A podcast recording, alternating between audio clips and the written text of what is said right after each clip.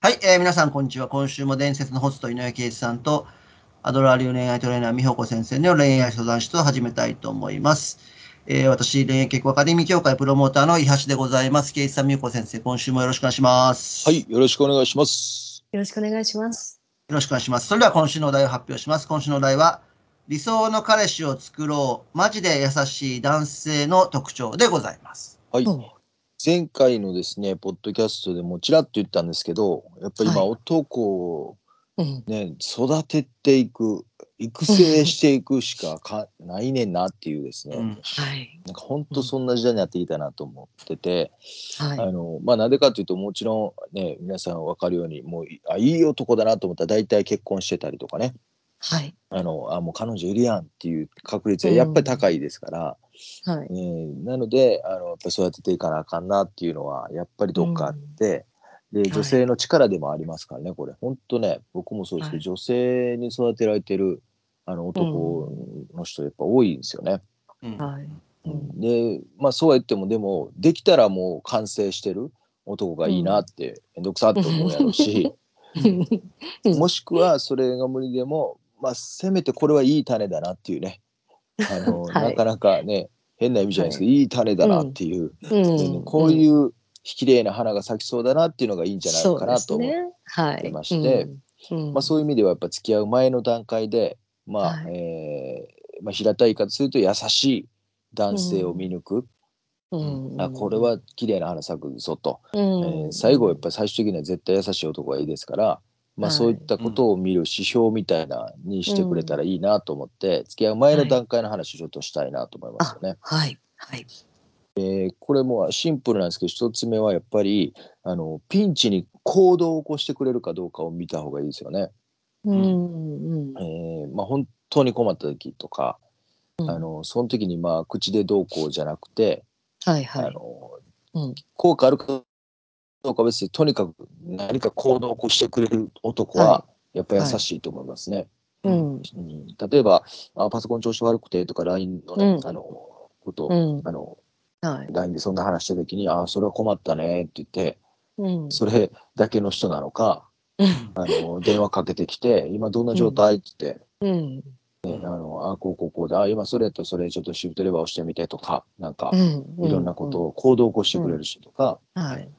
であるいは同僚と揉めちゃってこの間とか言ってる時に、うん、えー、そのうち仲直りするんじゃないとかいうよりも、うんうん、あそうやって俺間入って3人で話したのかとか、うん、ちゃんと行動を起こしてくれる。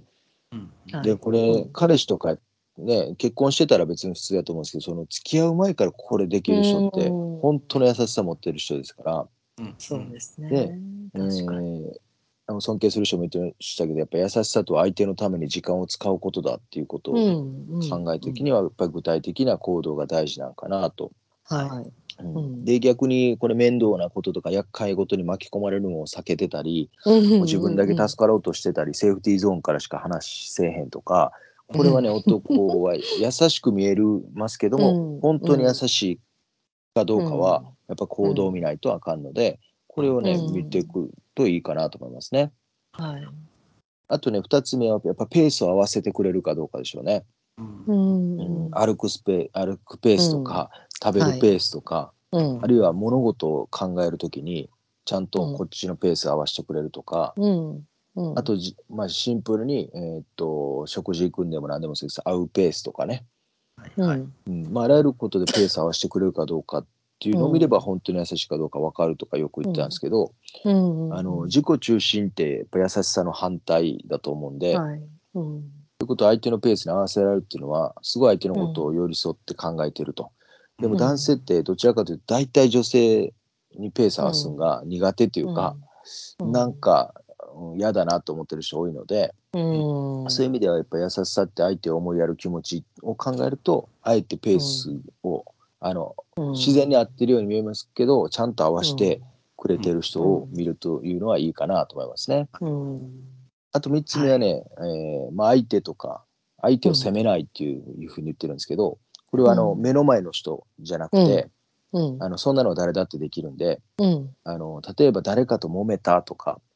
はい誰かの理不理不尽なことされたとか会社に不当な扱いをされたとか、うんうんそんな時、まあ、不不満は不満で事実として言うことは、あね、みんなあるとは思うんですけどうんうんでもその時に、えー相手を責めずに入れる人